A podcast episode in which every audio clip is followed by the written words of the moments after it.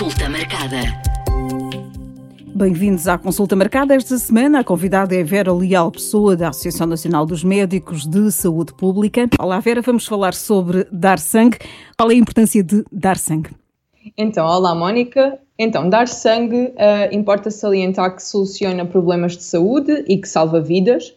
Importa também ter presente que cada dádiva de sangue pode salvar até três vidas e sendo que o sangue não se fabrica artificialmente, só com um generoso contributo dos dadores é que os doentes poderão ter mais e melhor qualidade de vida.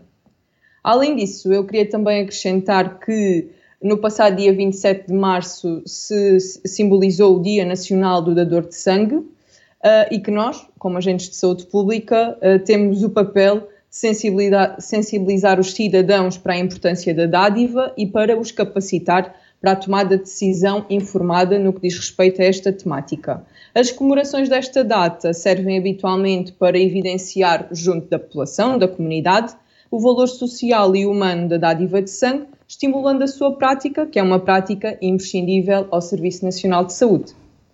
Em termos práticos, vamos agora saber quem é que pode dar sangue e como é que o pode fazer. Então, em primeiro lugar, precisamos sempre de tomar a decisão de dar sangue, não é? Passa por esta tomada de decisão. E neste âmbito, importa esclarecer que o sangue é obtido através de dádivas voluntárias, altruístas e não remuneradas, imprescindíveis, tal como disse anteriormente, ao Serviço Nacional de Saúde, efetuadas habitualmente por pessoas em condições de saúde consideradas ótimas estas pessoas são sempre sujeitas a uma triagem clínica antes de se avançar para a colheita de sangue propriamente dita, e é isto que permite garantir a segurança quer do dador, quer do receptor. Neste seguimento, e porque falava aqui das questões de uh, condições de saúde consideradas ótimas, antes de nós decidirmos dar sangue, importa que nos sintamos não só com saúde, mas que também uh, adotemos hábitos de vida saudáveis. E quando falo de hábitos de vida saudáveis, falo de prática de exercício físico regularmente, alimentação de forma adequada, quer em termos de qualidade, quer em termos de quantidade, ter uma boa higiene do sono, conviver com a nossa família e os nossos amigos regularmente. Portanto, em suma, promover o nosso bem-estar físico, psíquico e social.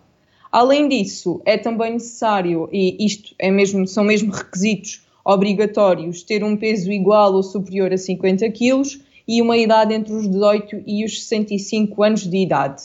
E aqui vou só fazer uma ressalva que se se tratar da primeira dádiva, a idade máxima, digamos assim, são os 60 anos. Uh, falamos quem é que pode ser, quem é que não pode ser uh, dador de sangue?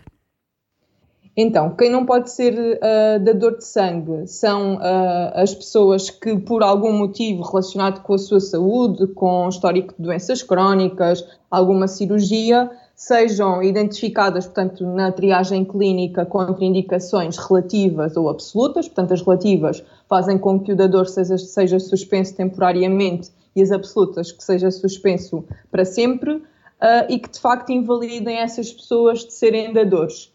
Ah, as pessoas que são suspe suspensas temporariamente convém que depois vão, fazer, vão fazendo a reavaliação clínica para verificar se já reúnem condições, os tais pré-requisitos para doar sangue.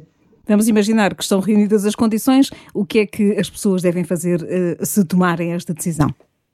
Então, se as pessoas tomarem uh, esta decisão um, e, e, muitas vezes as pessoas questionam se é necessário estarem inscritas previamente em algum sítio ou se podem, por isso, simplesmente aparecer nos serviços de sangue.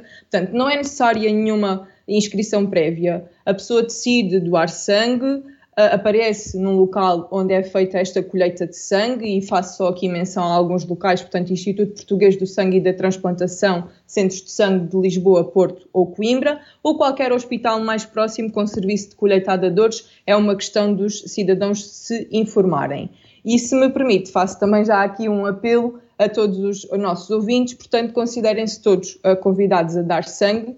Todas as crianças, todos os adultos que carecem de sangue ou de componentes sanguíneos as vítimas de acidentes de trabalho, rodoviários, doentes que aguardam cirurgias, uh, todos sem exceção agradecem o vosso gesto solidário e para obter mais informações sobre então os locais de colheita, como estava a referir anteriormente, poderão sempre consultar o website do Instituto Português do Sangue e da Transplantação, porque vão sendo feitas atualizações regulares a este respeito. Há algum mito um, sobre uh, o, o, dar sangue e ficar enfraquecido? Ou uh, que quantidade de sangue é que é retirada? Quanto tempo é que, é que leva esse processo? Então, relativamente a essas questões, Mónica, uh, uma dádiva de sangue uh, consiste em aproximadamente cerca de 450 mililitros de sangue, só tentando fazer aqui equiparar, portanto, é aproximadamente uma garrafa de meio litro de água, só para as pessoas também terem esta noção. Uh, desde o percurso, portanto, todo o percurso da dádiva de sangue, não é só a colheita propriamente dita, mas que envolve a inscrição, a tal triagem clínica que estávamos a falar e também uh, o término com a refeição, pode durar em média cerca de 30 minutos. Uh, além disso, uh, referir também que, relativamente à questão do, de se se pode o dador sentir enfraquecido de alguma forma, uh, dizer que o adulto tem cerca de 5 a 6 litros de sangue e que uma pessoa saudável pode dar sangue regularmente, sem que isso prejudique a sua saúde, de acordo com uma certa periodicidade e os controles de qualidade que são previamente referidos e aqui na questão da periodicidade, eu salientava as diferenças que existem entre homens e mulheres. Portanto, está recomendado que homens doem sangue a cada, um, quatro, a cada três meses e que as mulheres doem sangue a cada quatro meses. E uh, poderão perguntar a que é que se devem estas diferenças. São sobretudo diferenças relacionadas com questões fisiológicas e uh, com base na evidência científica que se tem recolhido nos últimos anos. Uh, o que ainda queria referir uh, sobre este tópico é que os tais 450 mililitros de sangue são aproximadamente 10% do nosso volume total, em termos de sangue total do nosso organismo, e que tanto proteínas como células sanguíneas constantes neste volume sanguíneo são rapidamente repostas pela circulação. E, portanto, após a dádiva, uh, qualquer pessoa, salvo algumas exceções que vou também mencionar, pode voltar à sua ocupação normal. Há exceções, como estava a dizer, que são os pilotos de avião, os mergulhadores, porque são atividades que já estão sujeitas a uma diferença de pressão muito grande e que, portanto, poderão ter aqui repercussões negativas no momento logo após a dádiva de sangue. Portanto, na maioria das situações é seguro dar sangue, não é motivo para alarme nem para preocupação o pós-dádiva de sangue. Ainda referir que muitas vezes as pessoas também se questionam sobre a qualidade do sangue, não é? Será que o meu sangue é de boa qualidade? Como é que eu posso saber isso? Ter sempre a ideia que, uh, avançando na, no processo de colheita, portanto, fazendo a inscrição, fazendo a triagem clínica e avançando em todas essas etapas e procedendo à colheita de sangue propriamente dita, há sempre uma amostra desse sangue que é analisada, por forma a garantir a qualidade e a segurança dos produtos sangue e componentes sanguíneos. Caso haja alguma alteração nessa amostra, uh, será desde logo dado conhecimento ao dador e serão dadas também informação, so, informações sobre as medidas a tomar. Portanto, não, não ficar preocupado se a qualidade é, é boa ou não é boa, porque se não for boa, haverá sempre a segurança e será sempre garantida a segurança, quer para o dador, quer, quer para o receptor, porque não irá ser administrado sangue sem qualidade em qualquer receptor. Importante aqui sublinhar, eh, e voltando um pouco atrás, que o sangue renova-se. Sim, o sangue renova-se e nós temos uh, patologias e uh, contacto com o meio ambiente externo diariamente que provoca alterações no nosso sangue não é? e nas células sanguíneas e, portanto, há sempre aqui o caráter de renovação, portanto, daí a questão também que falávamos, Mónica, sobre a suspensão temporária, não é? Há questões que são mesmo relacionadas com fisiologia e que num determinado momento um dador é suspenso temporariamente porque tem alguma patologia associada, porque está perante alguma condição física, mas que daí a três meses, daí a seis meses, de acordo também com as indicações e com os critérios, volta a poder ser reavaliado e eventualmente a conseguir dar sangue nesse segundo momento. Com a pandemia, Vera, eh, um, dar sangue não foi um processo uh, possível durante, durante algum tempo. Como é que foram afetadas as eh, reservas sanguíneas do país? Então, uh, como todos sabemos, o ano de 2020 trouxe-nos um enorme desafio a todos os níveis e a dádiva de sangue não foi exceção. Uh, e embora se tenha procurado minimizar o seu impacto com planos de contingência ajustáveis à situação epidemiológica do momento, quer a dádiva, quer a transfusão de sangue e componentes sanguíneos sofreram uma redução de cerca de 7% no ano de 2020. Já em 2021, com a solidariedade para com o próximo, com as sessões de literacia para a saúde, com a promoção da dádiva, os três centros de sangue e transplantação do Instituto Português do Sangue e da Transplantação, que só para termos uma ideia representam cerca de 60% da colheita a nível nacional, registaram um aumento de 7,8% de dádivas de sangue relativamente a 2020 e 1,7% em relação a 2019, portanto, quando ainda não se tinha instalado a situação pandémica da Covid, Portanto, ali em 2020 tivemos um impacto negativo, mas depois em 2021, com as estratégias, as diversas estratégias que foram sendo implementadas, conseguimos aumentar aqui o número de dádivas de sangue, o que é bastante positivo e que envolve o esforço dos profissionais de saúde, das associações, das organizações, mas que todos juntos, uh, se uh, caminharmos para o mesmo objetivo, conseguiremos atingir de facto estes bons resultados. Mas ainda, ainda um, em, em, em, volume inferior a, a pré-pandemia? Sim, sim. Ainda, ainda em volume.